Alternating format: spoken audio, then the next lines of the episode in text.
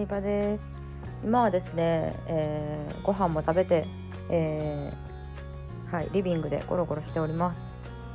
進撃の巨人にね最近ハマってまして、えー、収録終わったらネットフリックスで見ようかなっていう感じですね。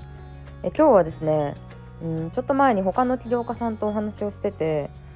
大人になってるだけですでに自由やんっていう話題になったんですよね。なのでねそのことについてちょっと深く話していこうかなって思います。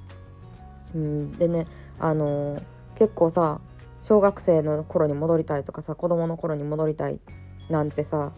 言ってる人いるじゃないですか 言ってる人いるじゃないですかとか聞いてくれてる人もそうかもしれないですけど例えば YouTube とかでねうん小学生とか10代の頃に流行った曲を見てると結構コメント欄とかにそういうの書かれてることとかもあるんですよ。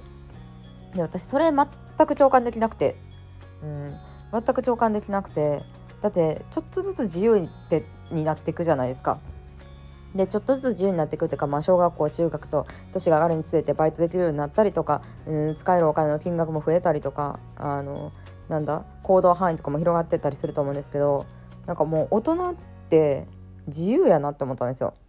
うん、子供の時の方がほんと縛られてたなと思ってだって子供の時なんてさ親家がさ金持ちかどうかによる差がでかいじゃん自分の給料で生活してたらさまあまあ頑張ったから給料多いとか少ないとか自分の力でどうにかできることもあるけど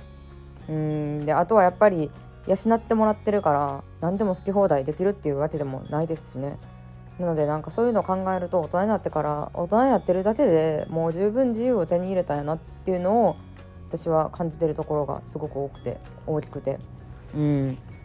なんか自分で決めてるんやっていう意思意思というかそれを実感するって結構大事なことなんかなとは思いましたね。うん、でねっていうのもこうビジネスだったりとか起業したいっていう方にたくさん会う機会があるんですけど、まあ、なんでって聞いたら、まあ、自由に生きたいからとか自由になりたいですって言われるんですよね。うん、でももちろんそれはね私も少なからず思ってたことやし悪いことではないと思うんですけどでもなんだろうななんかもう自由ですよすでに。自由ですよ。だって子供の時ってほんとさお酒も飲めへんしさパチンコも行けへんしさ言ったら何？何するにも親の許可いるじゃないですか。15歳以下18歳以下はできませんとかさあの例えばアフィリエイトサイトとかでもあるんですよ。あの入金？振り込みする宛先の口座とかはさ入力するのに18歳以上じゃないとできませんとかもあるんですよ。だからなんかお金を稼ぐことすらもできないっていうか。うん。なんか何も子供って何もできひんなって思っちゃいますね正直。そうだからその時に比べたら本当自由になったしなんか自分次第で何でもできるんやなっていうのは思いますね。うん。なんて自由なだって子供時代からしたらさ大人ってさ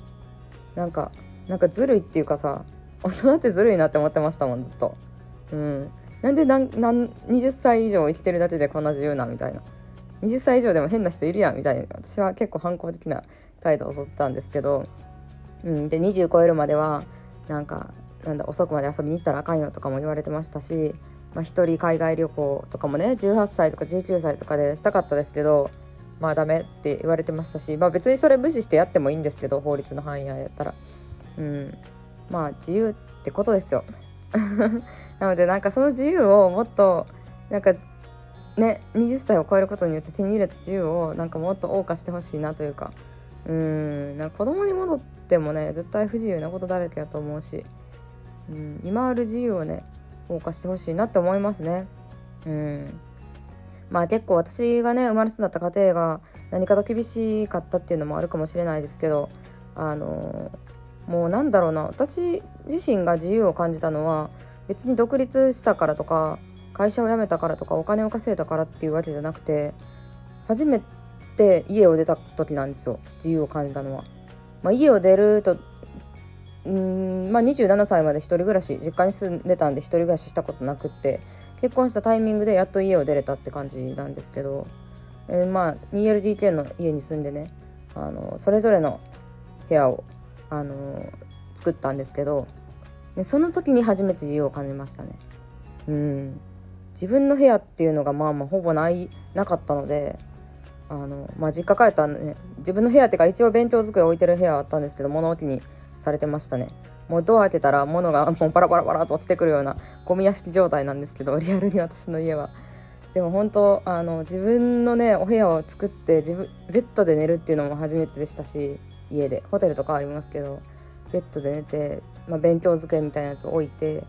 で自分の好きな服が入ってるクローゼットを毎朝見るだけで